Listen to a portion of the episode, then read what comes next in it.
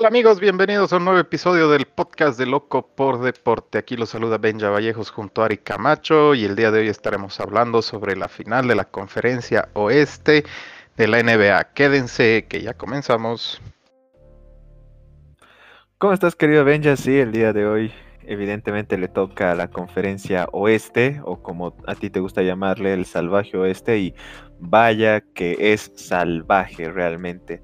Yo quisiera empezar repasando nuestras predicciones y bueno, en nuestras apuestas tú y yo le tuvimos fe a LeBron James y al final pagó. Los Lakers pasaron a la final de conferencia del oeste y bueno, pues quisiera yo empezar hablando un poco de este, este duelo que tuvo los Lakers contra los Houston Rockets.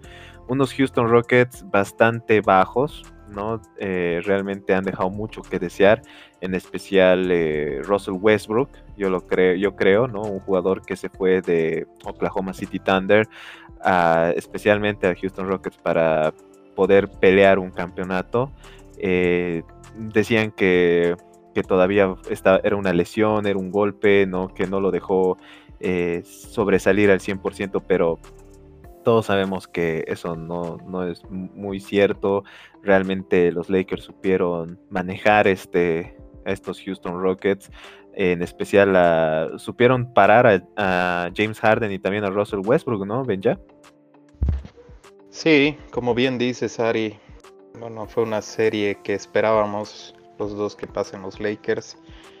Eh, yo pensé que iba a ser un poco más peleada, por lo menos a un sexto juego.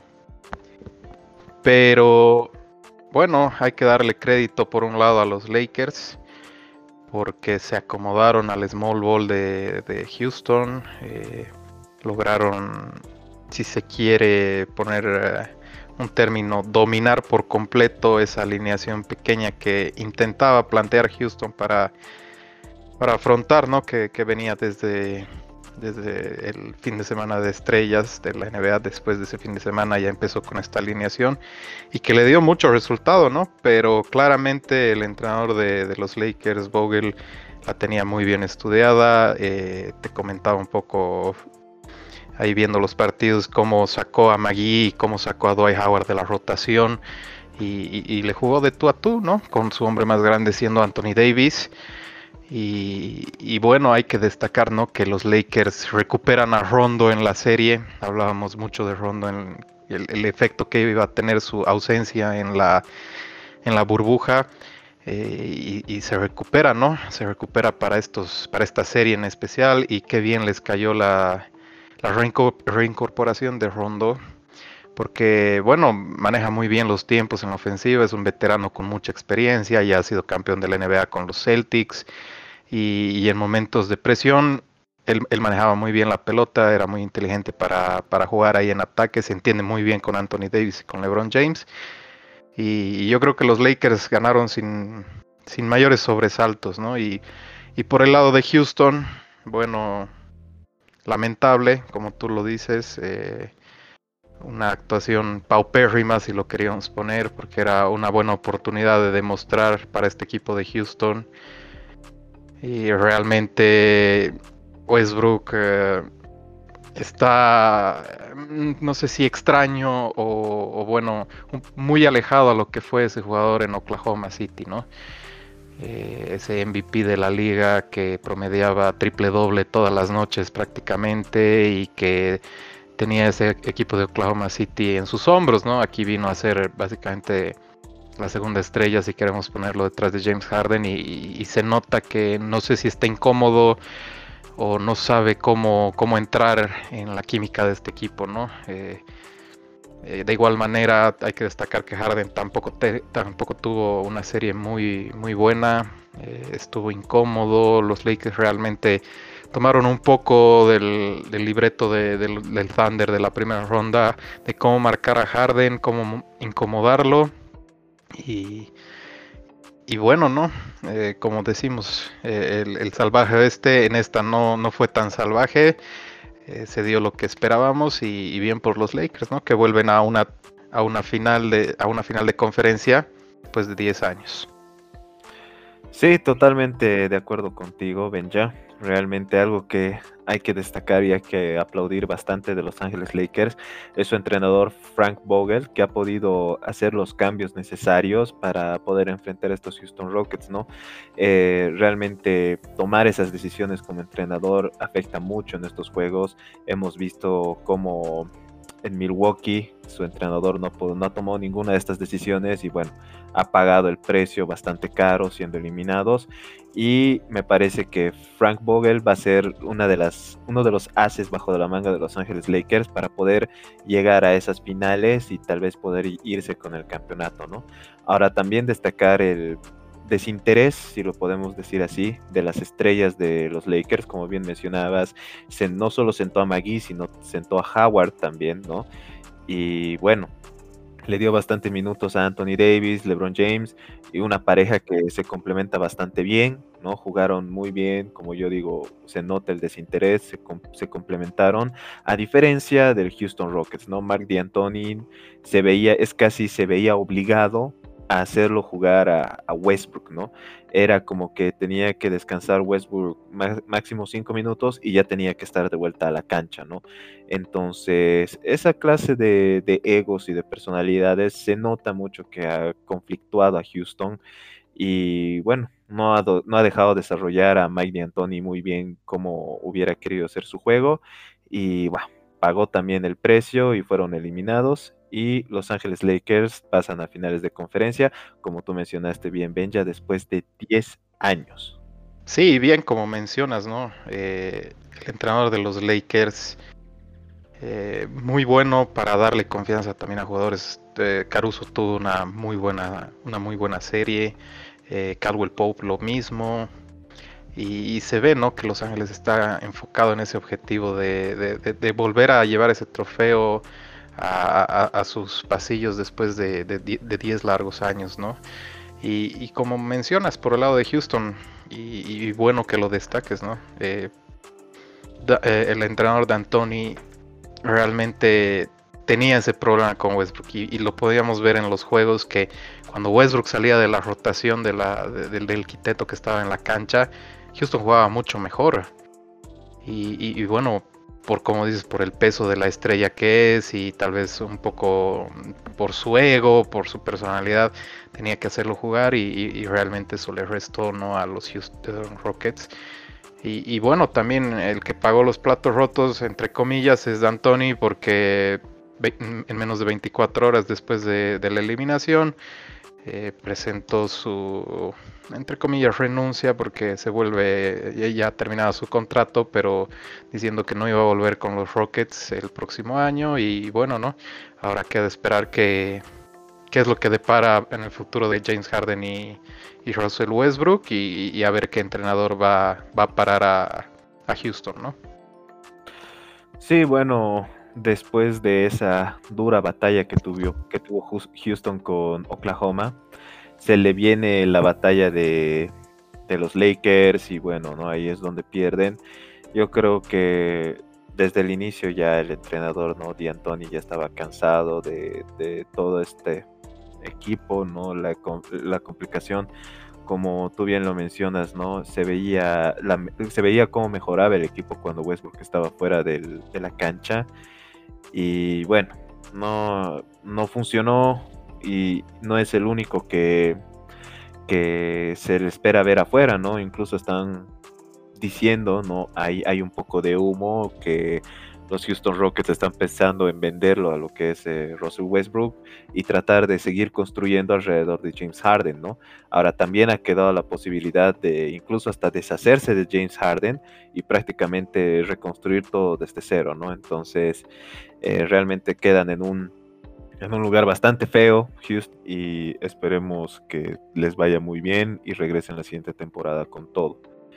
Ahora pasando a la siguiente llave, Dios mío, la llave de los milagros, así yo le voy a llamar esto, porque qué, qué bonito es este deporte realmente, y realmente que, que nos demuestra que como un equipo con, con corazón, con garra y con ganas de ganar, puede, superar hasta incluso el equipo más fuerte. Y estoy hablando de los Denver Nuggets. Cómo estos Denver Nuggets supieron sobreponerse a los Utah Jazz desde abajo, forzando un juego 7 y ganándolo, y de, misma, de la misma manera contra Los Ángeles Clippers, ¿no? Forzando un juego 7 y ganándolo como ellos saben hacerlo con puro corazón y metiéndole realmente garra y mucho, mucho, mucho valor a la cancha. Me encantó realmente este equipo y es un equipo que nosotros vamos mencionando que por sentimentalismo lo preferíamos, pero no, no, no, no lo veíamos realmente. No veíamos eh, que pasara. Es más, nosotros apostamos a, a, Los Ángeles Clippers y bueno, pues nos hemos equivocado, Benja. Al final pasaron, pasó Denver. Qué bien que nos hemos equivocado, ¿no?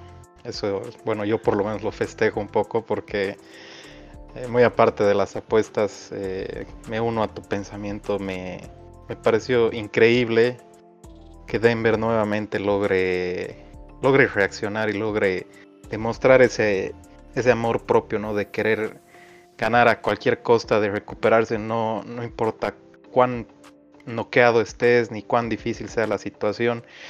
Un, equipo de Mike Malone que realmente sorprende a, propios y extraños por tener, eh, como tú lo mencionas, ¿no? Corazón, corazón, garra, eh, voy a usar un término un poco vulgar, pero creo que sirve mucho en este caso, que es que tienen mucho huevo. Y, bueno, ¿no? Eh, los Pepitos eh, logran dar vuelta a una serie nuevamente, se convierten en el único equipo en la historia del NBA en 74 años que remonta dos series de 1-3 estando abajo, obviamente. Eh, en la historia de los playoffs, ¿no?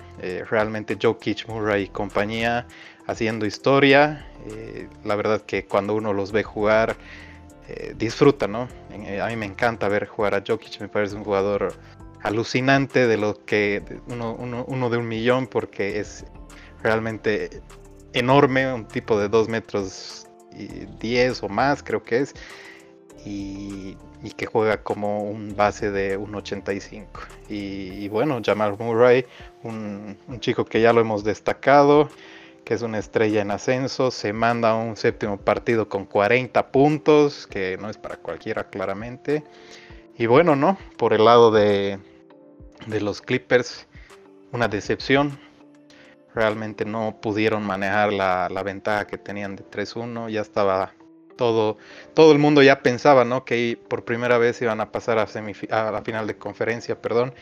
Y y ese duelo de Los Ángeles, ¿no? Que todo el mundo esperaba por primera vez que se, que se dé en, los playoffs y, y bueno, eh, hay que destacar, ¿no? Que tal vez el equipo no estuvo a la altura. Eh, un Kawhi Leonard que si bien tuvo un partido 7 bastante malo, el resto de la serie fue el que se cargó con la ofensiva totalmente destacábamos mucho al, empezar esto del podcast de, la NBA cómo iba a reaccionar Paul George, que bueno, demostró nuevamente en, este, en esta serie que es un jugador que no está preparado para tanta presión, no, está, no tiene esa mentalidad de salir y comerse el mundo cuando las papas queman, entonces yo creo que le pasó bastante factura eso a, a los Clippers y, bueno, ¿no? También hay que, hay que remarcar que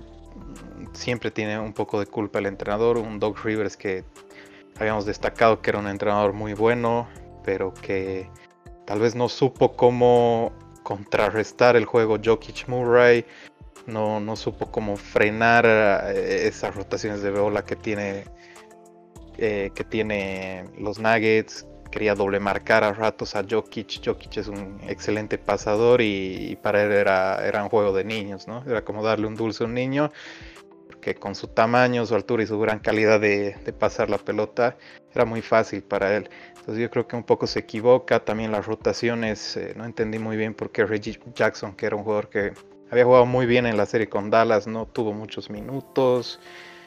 Y, bueno, ¿no? a, los Clippers una decepción enorme.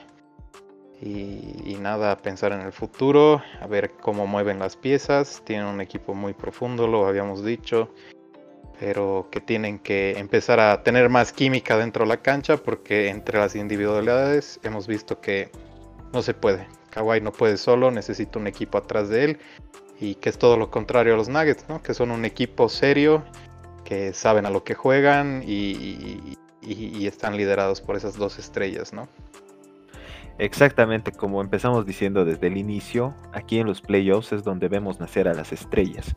Y una estrella que estamos viendo nacer es el mismísimo Jamal Murray, que realmente se está volviendo brutal. Yo, yo si fuera los Lakers estaría un poquito preocupado, ¿no? Por este muchacho que, como tú dices, en el juego 7 se lleva 40 puntos, ¿no? Realmente eh, eh, se puso él y Jokic el equipo al hombro, sin desmerecer obviamente el resto, y se lo llevaron para adelante, ¿no?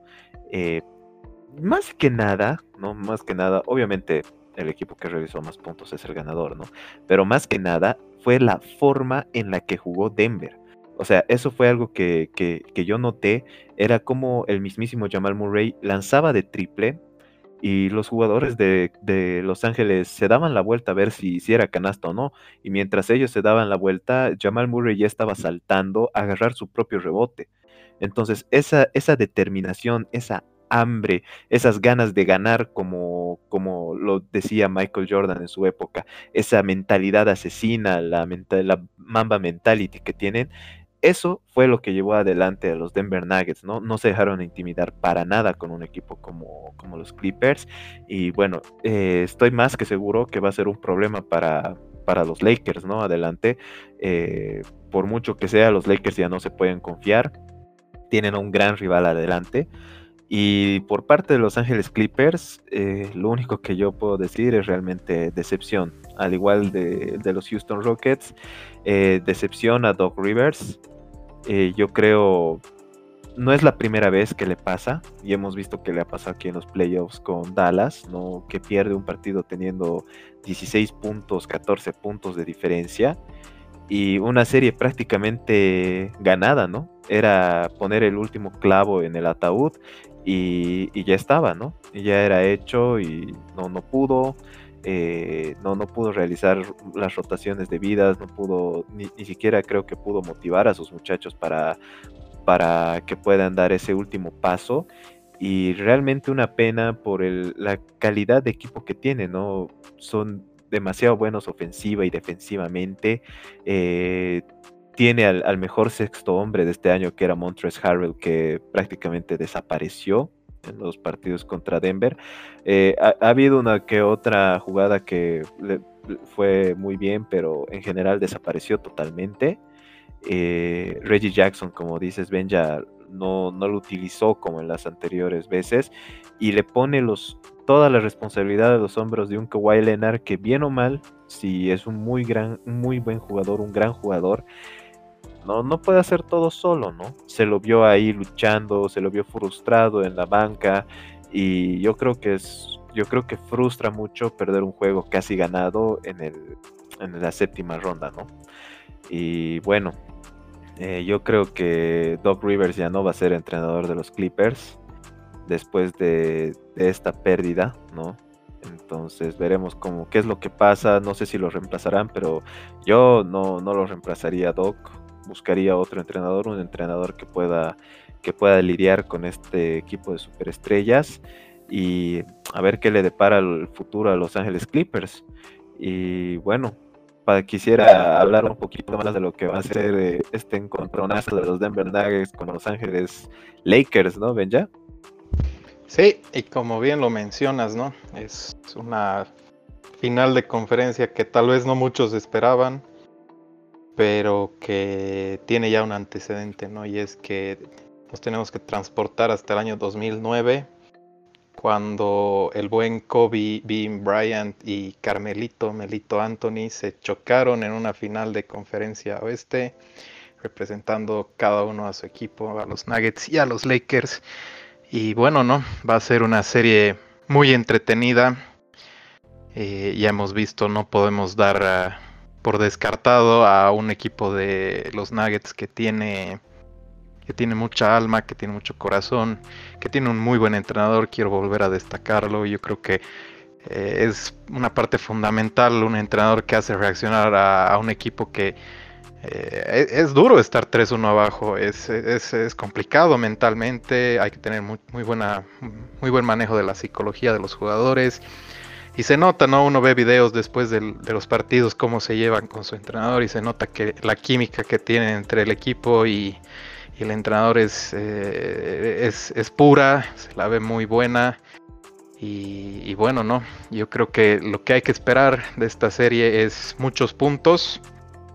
Y, para mí la clave del ganador va a ser eh, cómo frenar a las estrellas de los respectivos equipos.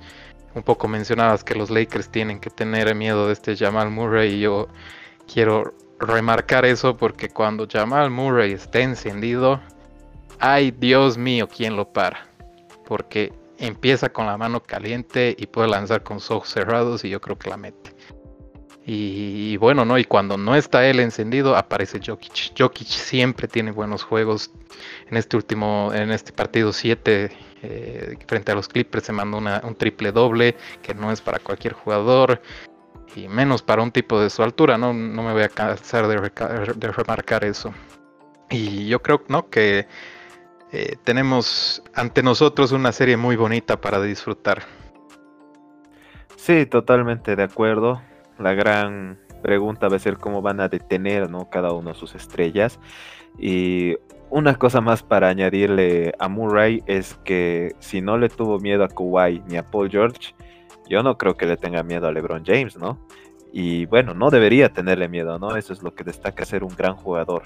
Y va a ser un peligro, ¿no? Yo creo que la estrella que va a tener que destacar en esta serie en Los Ángeles Lakers va a ser de forma defensiva Anthony Davis, eh, Magui o cualquier centro que pongan para defender a Jokic, ¿no? Los Ángeles no pueden darse ese, ese lujo de poner un, double team a Jokic, o sea, cometer el mismo error que los Clippers, porque como tú dices, Benja, si es que Jamal Murray está encendido desde allá afuera, se acabó, ¿no? Se, van a hundir los Lakers. Entonces, yo creo que la defensiva va a ser lo principal para los Lakers en el centro, en Jokic. Y bueno, hay que ver cómo se va a desenvolver también Anthony Davis eh, peleando con alguien que es casi de su mismo tamaño, ¿no? Y con esa habilidad que tú dices de pasar, lo puede marear allá abajo, ¿no? Y, Anthony Davis ya no va a saber dónde está parado. Ahora, obviamente, no hay que, no hay que desmerecer tampoco al Rey, ¿no? A LeBron, que ya mandó a callar a, James, a James Harden, ¿no? A Damian Lillard, lo mandó a su casa también. Entonces, no, no hay que descartarlo, ¿no? Siempre es una, pieza bastante clave. Yo creo uno de los mejores jugadores que tiene, que tiene la liga en este momento.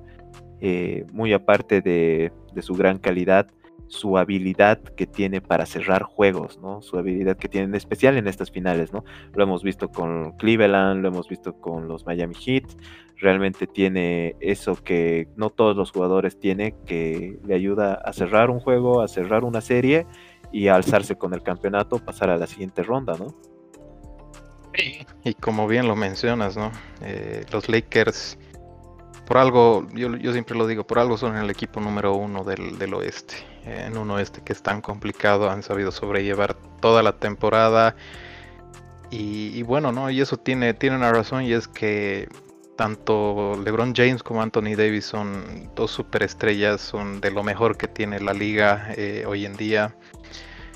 Y, bueno, no un poco para, para ya pensar en lo que puede llegar a ser la serie, me parece que Denver tiene que encontrar la forma de marcar a LeBron de una manera, si se quiere, poner entre comillas eh, óptima. E, es decir, que LeBron no haga tantos puntos como en la serie contra, contra los Rockets.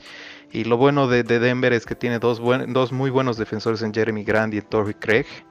Que, eh, bueno, yo creo que le pueden hacer frente a LeBron, ¿no? Van a poder molestarlo, van a poder eh, limitarlo. Ambos se complementan muy bien. Si no juega uno, juega el otro. Entonces la rotación no van a estar cansados de defender.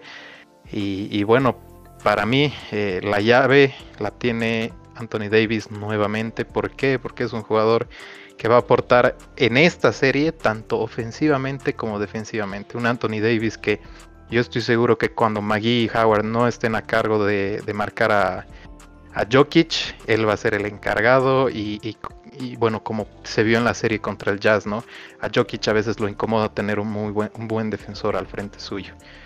Y, Anthony Davis es eso, es un excelente defensor, eh, maneja muy bien eh, el, movimiento lateral, el, bloqueo en los rebotes, eh, estar sticky, estar pegajoso en la marca, eso le molesta a Jokic y, no van a tener la necesidad de hacer un double team porque tienen las armas como para defenderlo a Jokic. Entonces, esas son dos cositas que hay que remarcar eh, de cara al, inicio de esta, de esta final de conferencia.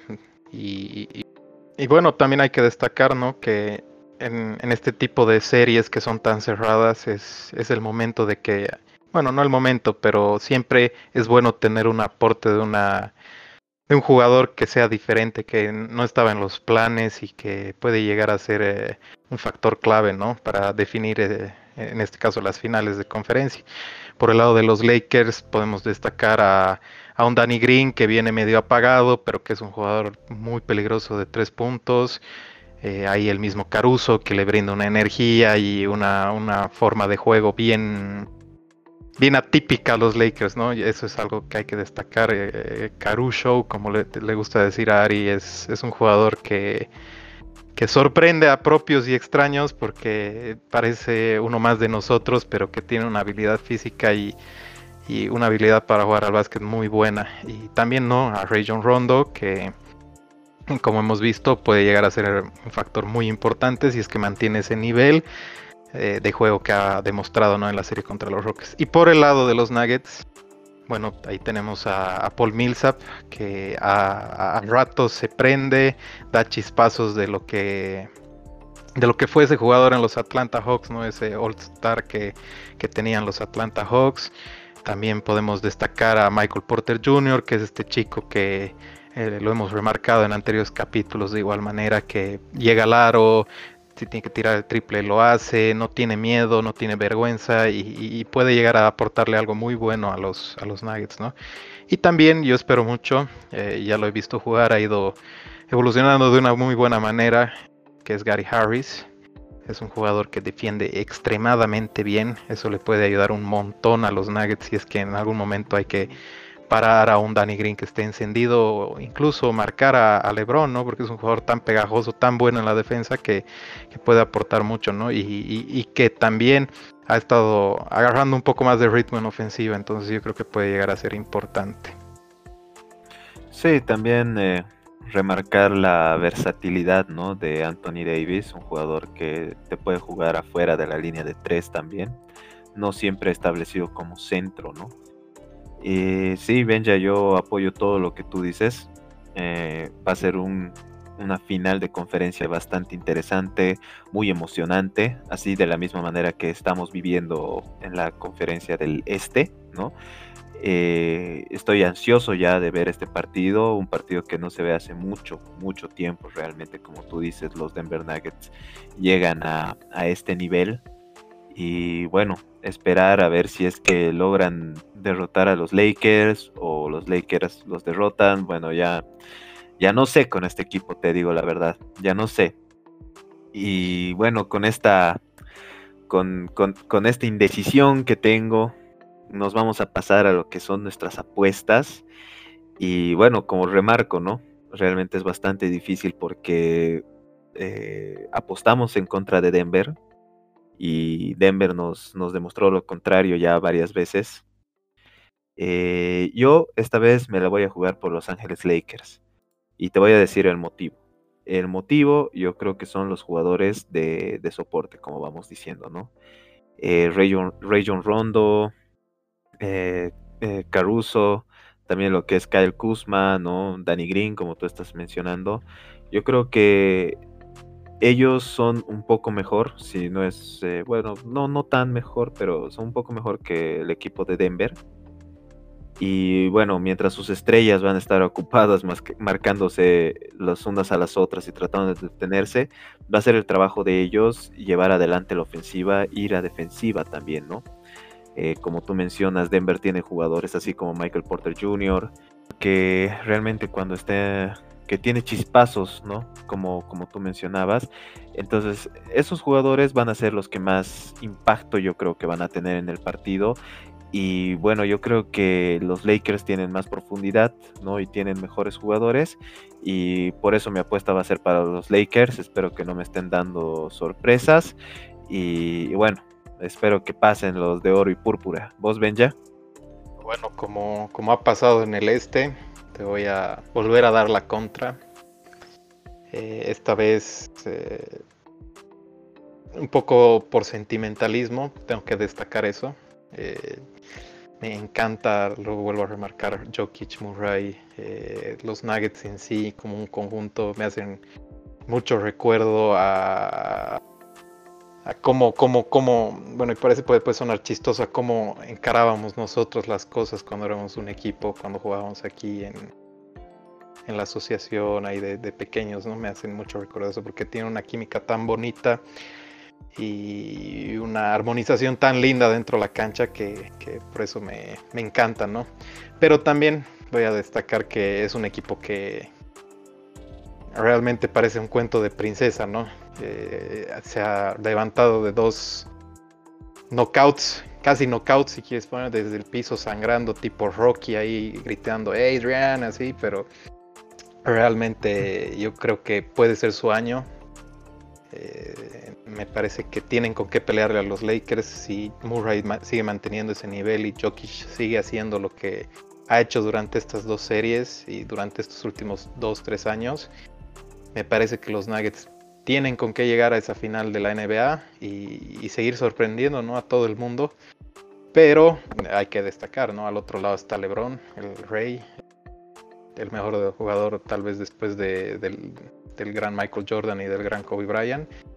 Y, bueno, ¿no? Eh, también está Anthony Davis, que ha sido un factor muy importante a lo largo de la temporada, pero que ahora me parece que van a enfrentar a su oponente más duro. Yo un poco decía que iba a ser Portland, pero también Lillard se lesionó en esa primera ronda, entonces no terminó de cerrar todo, ¿no? Ahora van a enfrentar a un equipo que tiene con qué pegar y cuando pega, pega fuerte.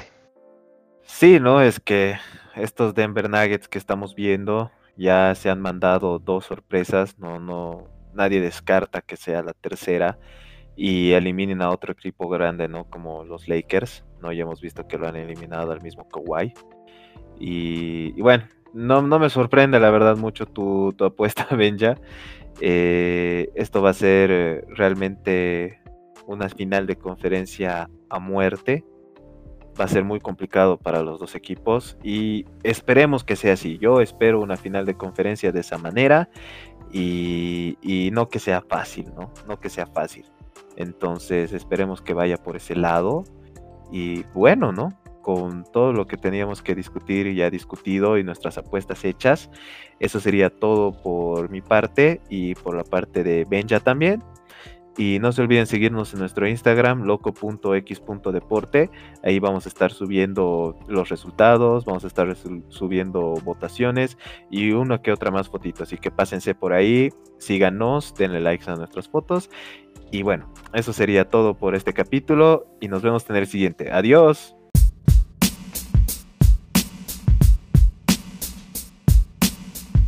Oh, thank you.